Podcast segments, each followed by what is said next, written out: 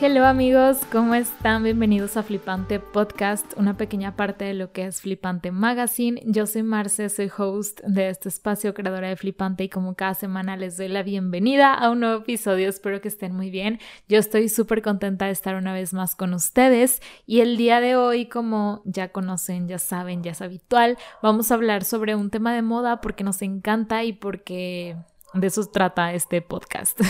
Ni siquiera sé por qué lo menciono, pero sí, el día de hoy vamos a hablar acerca de las pasarelas, el análisis de pasarela, porque es justo algo que ahorita estamos viendo bastante. Como ustedes ya saben, estamos en septiembre, temporada de Fashion Week, y pues justo ya pasó New York Fashion Week. El día de hoy termina eh, London y sigue Milán y después París. Entonces, Ahorita hay demasiados desfiles que ver, hay muchas cosas que analizar también y el día de hoy les quiero compartir un poquito de todo lo que abarca esto, ¿no? Sobre todo las cosas más básicas y, lo que realmente debemos de saber para lograr entender una pasarela, en qué nos tenemos que fijar y pues también por ahí les voy a compartir un poquito de la historia de las pasarelas, cómo ha ido evolucionando y también este ciertos tipos de pasarelas que existen porque pues no todas son iguales, ¿no? Ni tratan de lo mismo, pero sobre todo en lo que me quiero centrar, enfocar en este episodio es sobre el análisis para que ustedes puedan ver una pasarela y entenderla, o sea, saber en qué fijarte, porque a veces, sobre todo las pasarelas pasan tan rápido y es tan, es tanto, es algo tan excéntrico, es algo tan llamativo, es algo que a simple vista, o sea, en, viéndolo de una manera tan general, es como que, wow, está padre, pero pasa tan, tan rápidamente que ni siquiera te tomas como el tiempo para ver y analizar a profundidad y al final termina y dices, ok, vi demasiado, pero a la vez no sé qué vi. Entonces, el día de hoy te quiero platicar cuáles son esas cositas en las que tú te puedes enfocar y fijar y sobre todo saber antes de la pasarela para poder entenderla y sacarle el mayor provecho posible.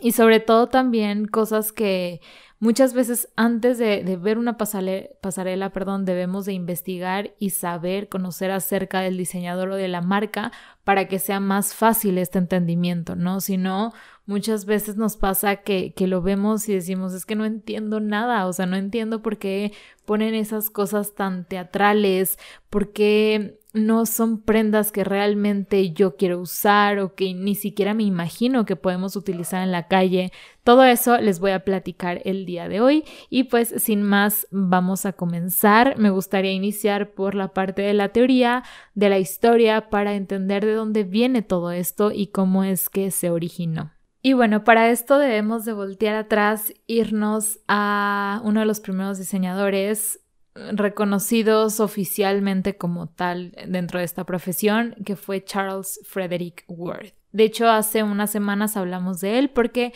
para los que nos siguen en redes sociales, sobre todo en Insta, ya sabrán que eh, últimamente hemos estado subiendo los días lunes diseñadores diferentes para que vayan armando ahí como un, un portafolio ustedes y conozcan desde los más antiguos hasta los contemporáneos. Entonces ya hablamos sobre él, si lo quieren buscar ahí va a estar. De hecho tenemos una historia destacada donde subimos pues la historia con, con la publicación de cada uno de ellos, por si les funciona. Pero pues sí, justo nos tenemos que ir a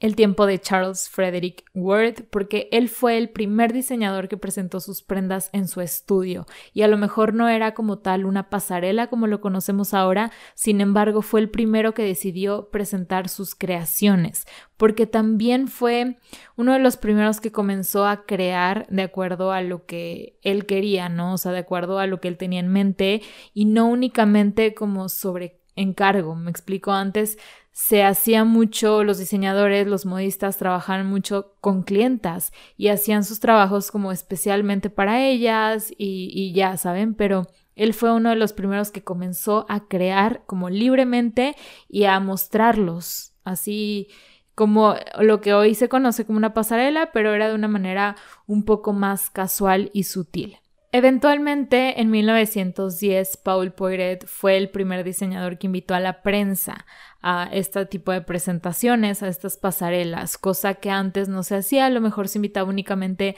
a sus clientas, a las más recurrentes y con eso tenían, ¿no? Pero al momento de invitar a la prensa, pues hacían de esto un evento un poco más formal porque ya se daba a conocer más allá de las personas que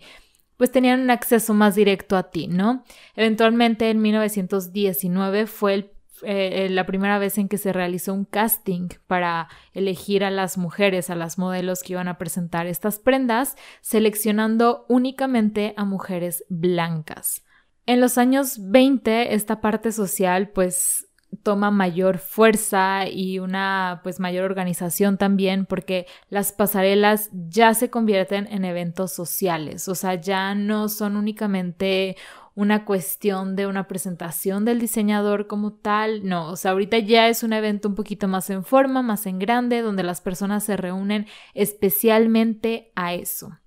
Después, digo, ya los avances más notorios aparecen hasta los años 40, porque en 1943 fue la primera semana de la moda conocida o llamada como Press Week. Esto con el motivo de alejar la atención de la Segunda Guerra Mundial. Ya saben que todos estaban, pues después de todo este caos, o sea que hubo bastantes problemas, situaciones, conflictos que ya conocemos y que obviamente tenía la sociedad como muy, digo, yo ahorita siento, lo relaciono un poquito por cómo lo hemos vivido estos últimos dos años con la pandemia, que muchísimas cosas cambiaron, que esta parte de eventos sociales pues quedaron un poquito como en segundo plano. Algo así sucedió en ese entonces que obviamente no comparamos, digo, tiene cierta relación, ¿no? Lo que se vivió socialmente, pero digo, ahorita es una cuestión de salud, en ese momento fue una guerra mundial que creo que es mucho más grave. No sé cómo ustedes lo vean o cómo lo piensen, pero digo, obviamente afectó muchísimo social, emocional a las personas y por eso se creó esta, esta semana Press Week para pues como que relajar un poquito a las personas y decir, ok, o sea, esto ya está pasando, ya terminó, hay que, hay que voltear a ver hacia otro lado, hay que pensar a futuro. En 1949, ya casi para terminar con esta década, Dior fue el primer diseñador que indicó a las modelos que caminaran al ritmo de la música y aparte también agregó este distintivo en donde le ponía nombre imaginativos a las prendas, cosa que antes no se hacía. Entonces, si lo pueden como imaginar o notar, aquí ya comienza a tener un poquito más la forma de pasarela porque justo ya están involucrando esta parte de la música y, y de hacer como toda una coreografía, por así decirlo, entre las modelos y la música. En los años 50, como ya lo hemos platicado antes, nace el glamour y la moda joven, comienza a resurgir otra vez la moda como lo era antes de la guerra, nace el pret-à-porter que eventualmente toma mayor fuerza, pero aquí nace y a finales de los años 50 nacen las pasarelas en escenario, dejando improvisar por completo a las modelos. Y aquí ya hay referencias, igual lo pueden buscar en imágenes o en la semana también les subo una que otra para que puedan ver cómo es que se vivía. Era más como, ok, sí estaban en escenario, pero no, era un poquito más libre la manera en cómo presentaban en ese momento, ¿no? Como aquí les menciono, dejaban improvisar a las modelos y esto lo hacía pues algo mucho más casual. Si era un evento, si era algo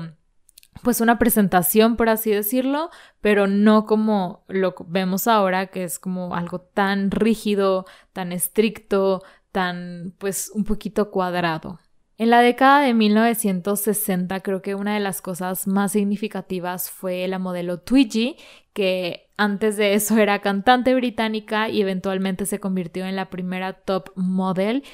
Y es algo importante, o sea, es algo que sí marca un antes y un después en esta, pues en la historia del modelaje, en la historia de la moda, porque justo antes de ella lo que veíamos mucho era como la silueta de la mujer bastante curvilínea. Y cuando llega ella se va al extremo total, a la delgadez. De hecho, ya tenemos, hace poquito subimos un episodio donde hablábamos sobre este cambio de la silueta femenina y pues ella es, es alguien que sí, sí marca como este parteaguas y, y digo, en relación con el modelaje creo que es algo súper, súper importante.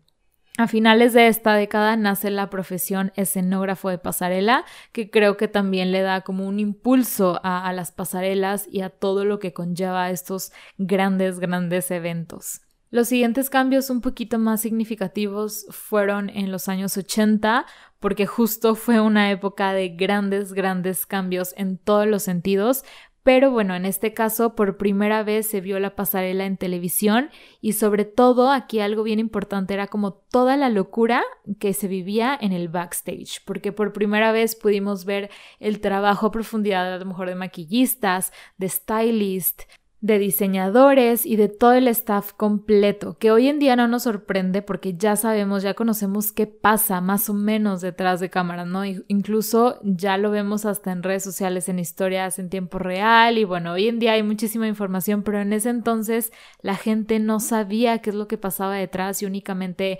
veía la pasarela y, el show, el espectáculo, la presentación y era como, wow, qué padre, pero eh, sí, fue la primera vez que logramos ver este detrás de cámaras. Bueno, se logró ver, yo ni siquiera existía en ese entonces, pero, pero sí fue un cambio bastante importante.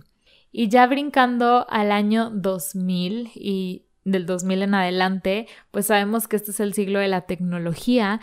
una de las cosas que más sorprendió en ese entonces fue cuando Kermos abre el desfile de Alexander McQueen en forma de holograma. Obviamente para ese entonces era algo como súper diferente, nunca antes visto y obviamente impactó muchísimo. Y en el año del 2009 la tecnología creció radicalmente. Digo, obviamente ya se queda corto con lo que tenemos hoy en día, sin embargo en su momento era algo como wow, increíble lo que estaba pasando y Victor y Rolf transmiten por primera vez su pasarela en internet, lo cual también abrió pues muchísimos panoramas, muchísimo camino y nos permitió tener un acceso mucho más directo con la moda. Hoy en día digo ya, está de más mencionar esta parte porque estamos como sumamente estrechamente conectados con ella y es algo súper padre porque creo que tenemos la oportunidad de conocer cosas que, de otra forma no podríamos tener, ¿no? Y creo que en definitiva, o sea, de esa fecha en adelante y hasta el día de hoy, lo que más ha impactado y ha movido como toda esta situación de pasarelas y en relación con la moda definitivamente ha sido la pandemia y todos los cambios, todo lo que tuvimos que, que, vivir y todo lo que se modificó y demás, que bueno, ya sabemos ahorita ya está volviendo otra vez como a la realidad y demás. Sin embargo, el año pasado fue el más impactante, vimos cómo se cancelaron muchísimas cosas, cómo tuvieron que optar por otras alternativas como fashion films, que bueno, esto ya se había visto antes, sin embargo, resurgieron y a mí en lo personal me encanta, igual en otro episodio hablamos específicamente de esto, pero pues tiene relación con la pasarela porque es una manera de presentar algo, de presentar una colección. Ahorita toda la parte de redes sociales, el cómo se están manejando cada marca en estas redes, en Insta, en TikTok, en todo lo que tenemos hoy en día también es, es algo, es una manera o es un aspecto que se debe de analizar también como pasarela porque es una presentación, es, es una, una manera, una manera distinta de cómo estas marcas están optando de dar a conocer no nada más las prendas, sino todo su concepto, toda su idea. Porque incluso, ok, a lo mejor hay, hay marcas que siguen presentando en pasarelas convencionales, sin embargo, no se queda ahí, o sea, ok, hay que tomar en cuenta lo que estamos viendo lo que la escenografía y la iluminación y bueno, muchas cosas de las cuales ahorita hablaremos. Sin embargo, hay que seguir viendo el cómo manejan toda esa colección ya en medios, ¿no? O sea, qué es lo que están subiendo, cuál es el contenido, cuáles son sus campañas, sus fotografías, todo, todo lo que, lo que también como crean combinado o en conjunto con las prendas. O sea, es como un trabajo bastante completo y cada vez es más completo, es lo mejor de todo, porque pues justo esto, bueno, a mí personalmente me encanta, es donde tenemos mayor acceso cada uno de nosotros y podemos ser testigos de toda esta creatividad, porque realmente es un mundo de creatividad que, que, que los lleva justo pues a, a crear tantas y tantas cosas súper padres, súper diferentes y que ahí están para nosotros y debemos estar al pendiente, pero repito, hay que saber analizar cada una de estas cosas que, que ellos crean y hacen. Entonces, pues esto es como en general un poquito de la historia y les voy a platicar rápidamente ahora de los diferentes tipos de pasarelas que existen. Yo sé que hay muchísimas categorías y que cada vez agregan más y, y diferentes como variantes y todo, pero en general estas son como las más concretas, las más específicas y las que siempre han estado ahí, ¿no? O bueno, desde que las pasarelas ya son como tal un, un evento. Número uno están las pasarelas de prensa. Estas son las que se realizan únicamente para fotógrafos y editores de revistas para dar a conocer la nueva colección del diseñador. Obviamente los invitados aquí cada vez pues se va abriendo como la oportunidad de diferentes personas. Ahorita ya personas encargadas de medios digitales o influencers, bloggers y demás, pero es una presentación como mucho más exclusiva, más chiquita esto no lo llegamos a ver tanto, pero bueno, pues es que si hablamos de pasarelas, por ejemplo, de Fashion Week, pues los invitados o las pasarelas más exclusivas, pues ahí están, ¿no? Están estos, estos personajes, estas personas súper, súper como específicas y, y súper de renombre y súper importantes en la industria de la moda, quienes son los invitados. Pero generalmente estas pasarelas son a puerta cerrada. Número dos, que esto lo llegamos a ver dentro de estas categorías de Fashion Week, la pasarela Preta Porter. Ustedes pues ya han identificado, seguramente ya han visto cómo aquí se, se dividen entre pasarelas de alta costura y las Preta Porter. Este, pues esto como ya sabemos son las prendas producidas en serie que más tarde las tendremos en tienda, mientras que las de alta costura únicamente es como a puerta cerrada para prensa, personas importantes y pues eso es muchísimo más exclusivo, o sea, son estas piezas que son creadas únicamente para cierta cantidad de personas, para sus clientes como más distinguidos, para celebridades, para alfombras rojas y demás. Número 4. Las pasarelas de salón, o mejor conocidas como showroom, es creada para un público reducido, especialmente para compradores, quienes pueden apreciar de cerca los diseños. O sea, esto es para tener un contacto más directo con las prendas, con la calidad de ellas, los textiles, las fibras, o sea, para realmente conocer, o sea, porque una cosa es verlo en pasarela, verlo como de lejos, tú sentada y con las luces y todo el movimiento, no se aprecia como que tan de cerca. Esto a veces se hace posteriormente a estas a este tipo de pasarelas para como pues ya les mencioné, para personas que realmente tienen la intención de comprar. Número 5, pasarela de celebridades. Y esto no quiere decir que como tal sea una pasarela donde las celebridades estén ahí modelando, sino que aprovechan a estos actores, actrices, políticos, cantantes, para que sean quienes utilicen sus prendas, sus vestidos. Esto generalmente lo vemos en eventos sociales, en alfombras rojas, en como tipo Met Gala que acabamos de ver y bueno, esta infinidad de eventos que siempre tienen estos, este tipo de personas y pues así es como se les conoce pasarela de celebridades, aunque no sea como tal un evento, una pasarela convencional.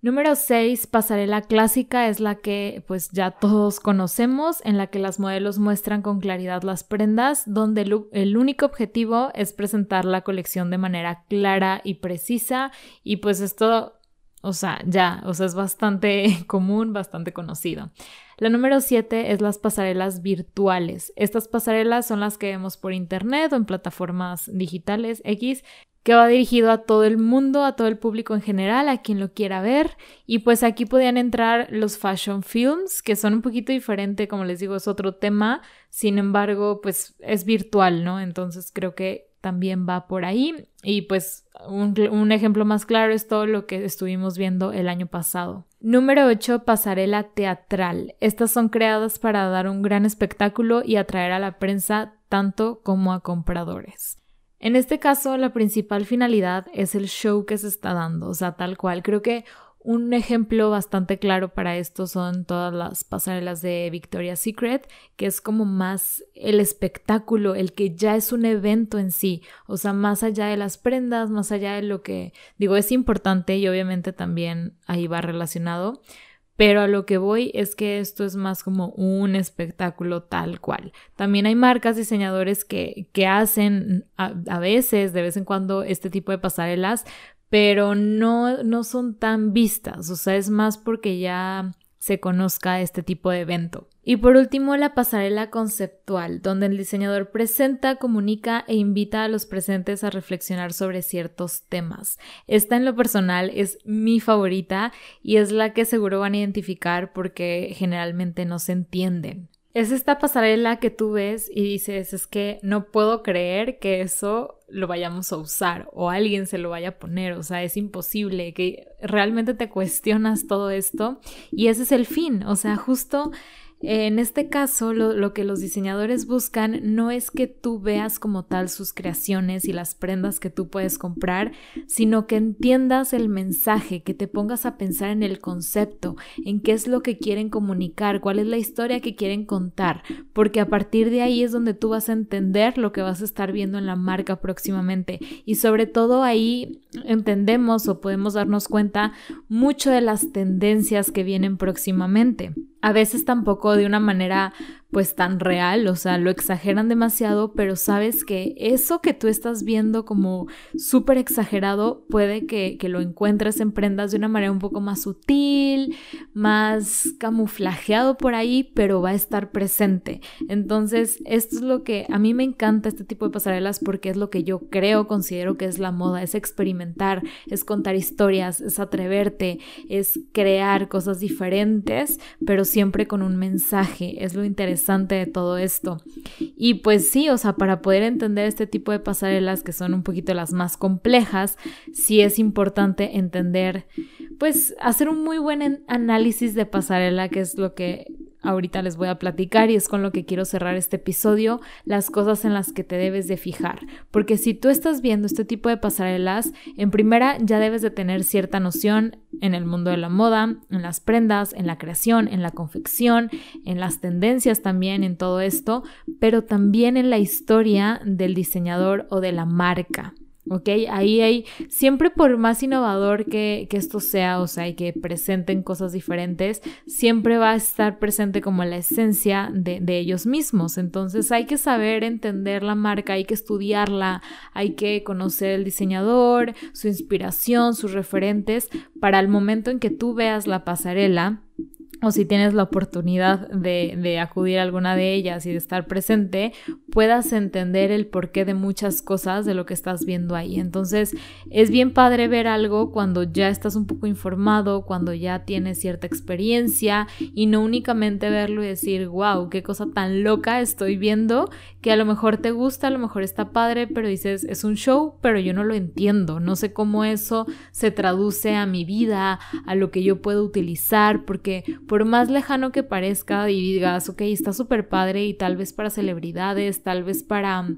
para eventos de que es súper importantes, ok, puede que, que se use, pero para mí eso no aplica en lo absoluto Créeme que hasta en esas ocasiones siempre hay una manera en cómo eso puede relacionarse contigo, incluso con las prendas que tú puedas llegar a comprar en fast fashion de Kensara o en cualquiera de estas tiendas, va a tener algo de lo que viste en esa pasarela conceptual. Entonces, bueno, ya para cerrar, les voy a compartir ciertas cosas que les va a ayudar a ustedes a hacer un análisis de pasarela mucho más completo, más profundo, más real y sobre todo más inteligente. Para empezar, como les digo, hay que en primera conocer la marca, saber quién está detrás de ella, quién es el diseñador, el director creativo, quién está haciendo las creaciones, quién estuvo al tanto de todo eso, este, informarte 100% sobre todo lo más que puedas de la marca en sí, del diseñador, para que llegues pues mucho más preparado para lo que se presente, ¿no? Para cualquier tipo de pasarela que estés, que estés por ver. Otra cosa importante es saber que muchas la mayoría de estas pasarelas se presentan por bloques y a veces estos bloques no son, no se identifican tan fácilmente como la división de cada uno de ellos, pero si te pones como realmente a analizarla o si la ves después ya en grabación y paras y la sigues viendo y te regresas y, todo, te puedes dar cuenta cómo hay bloques que están claros. A veces estos bloques los, la marcan la música, la iluminación, el tipo de prendas, los colores, los diseños o incluso realmente que hay una diferencia súper notoria que sea de vestidos y de sastrería y de pijamas, de lencería, ¿saben? O sea, hay, hay unos bloques más claros que otros, pero en primera pues saber que, se puede dividir de esta forma, ¿no? Otra cosa súper importante es la escenografía que a veces no es tan evidente como en otras ocasiones, pero también hay que prestarle atención, hay que voltear a ver qué nos dice, qué nos quiere comunicar, los colores, la iluminación y bueno, todo esto obviamente hay, hay, ocasiones en donde es muy claro la idea que, que, vamos a ver, o sea, sobre todo el lugar donde se lleve a cabo eh, las pasarelas, que a veces son lugares muy específicos, o sea que realmente simplemente con, con escuchar la palabra del lugar ya, ya sabes más o menos de qué se va a tratar.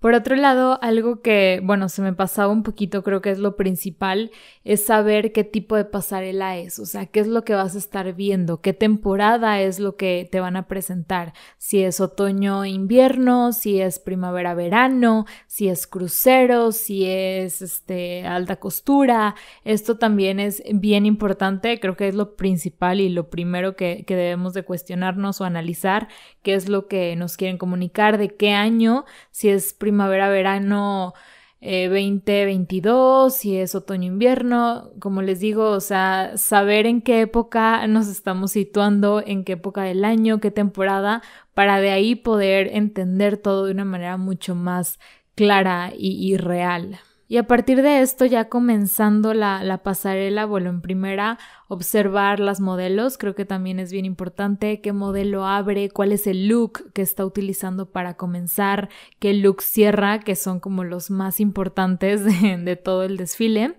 Y de la mano, pues hacer un, un gran análisis, un análisis profundo en primera del color, los colores que estamos viendo en, en, sí en las prendas, pero también en la decoración, en la iluminación, que aquí van jugando mucho con esto y se puede, puede tener un mensaje, digo, no siempre va a ser claro o va a tener un significado, pero puede que lo tenga o puede tener una relación la iluminación con el bloque que estamos viendo o con la temporada o con el mensaje. También hacer un análisis de la textura de las prendas, obviamente conforme veas más pasarelas, conforme te adentres un poquito más en la moda, es más fácil identificar, o sea, el tipo de, tejido que se, que se está utilizando, los colores, los patrones, porque es bien importante. El análisis de silueta, qué tipo de prendas estamos viendo, análisis de línea, qué cortes son los más como los más evidentes, ¿no? ¿Qué es lo que nos quieren mostrar? Esto obviamente es lo principal porque justo es lo que tenemos que, que poner atención en relación a la moda, lo que vamos a estar viendo próximamente. Parece muy obvio, pero creo que incluso este tipo de pasarelas que son más teatrales y conceptuales, pues nos distrae un poquito de, de lo principal que es la moda en sí. Y aún así, aunque sean pasarelas convencionales, como que nos quedamos viendo a lo mejor a las modelos, a los peinados, a los maquillajes, que también es parte y que también tenemos que voltear a ver y entender, sobre todo la parte del maquillaje, porque también ahí, ahí pues están escondidas como muchísimas tendencias que estaremos viendo próximamente, pero prestar mucha atención en esto, en el estilismo también, en cómo juegan con las prendas, qué utilizan con qué, qué zapatos le están poniendo a tal vestido, si utilizan medias, calcetas, o sea, incluso hasta los detalles más mínimos como un arete o un collar o algo en el cabello, un tocado, es bien importante y hay que tomarlo en cuenta porque todo, todo, todo está comunicando algo. Nos quiere decir eh, a lo mejor una tendencia o algo que estaremos viendo. Y es bien padre porque es lo más cercano que tenemos al futuro. O sea, si no, no estamos dentro como de una empresa, de una marca que tiene acceso a estas tendencias, este es el momento en el que uno como simplemente espectador de, la moda o como aficionado o amante de ella puede entender el futuro si lo sabes analizar, porque ya sabemos que se presentan con un año de anticipación. Y pues básicamente esto es lo más importante a tomar en cuenta al momento de ver una pasarela, lo más básico para tratar de entender un poquito más todo lo que estemos viendo y creo que, digo, ya, como ya lo repetí, pero lo vuelvo a decir, lo más importante es estar abierto y es, es tratar de profundizar en todo, aunque la moda parezca algo demasiado superfluo y que el valor únicamente es estético, al contrario, o sea, realmente para poder entender la moda hay que pensar a profundidad, hay que pensar en la inspiración, en los referentes de quien está haciendo e, eso, de todo lo que va en torno a las prendas, porque lo importante de una marca no se queda únicamente en las prendas en sí, o sea, en lo tangible, sino también en su estética y en todo el entorno. Por eso les digo que hoy más que nunca hay que, o sea, la pasarela ya nada más es como una pincelada, o sea, hay que ver lo que ofrecen, hay que ver todo el concepto en su presentación, pero al mismo tiempo hay que estar presentes en sus redes sociales, en todo el contenido que están generando, porque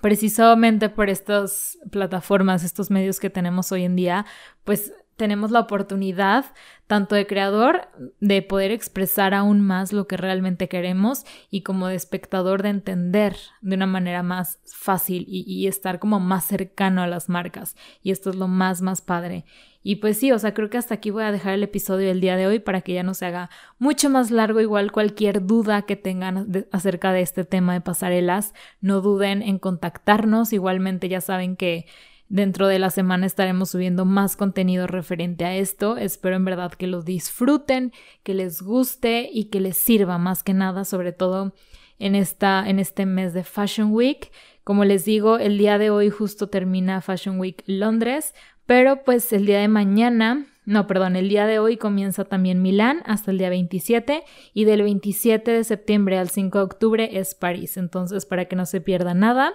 este, igual ahí estaremos subiendo más contenido en redes y pues por aquí nos escuchamos cada semana con un episodio nuevo. Espero que estén muy muy bien, les mando un fuerte abrazo y nos escuchamos en el próximo episodio. Bye.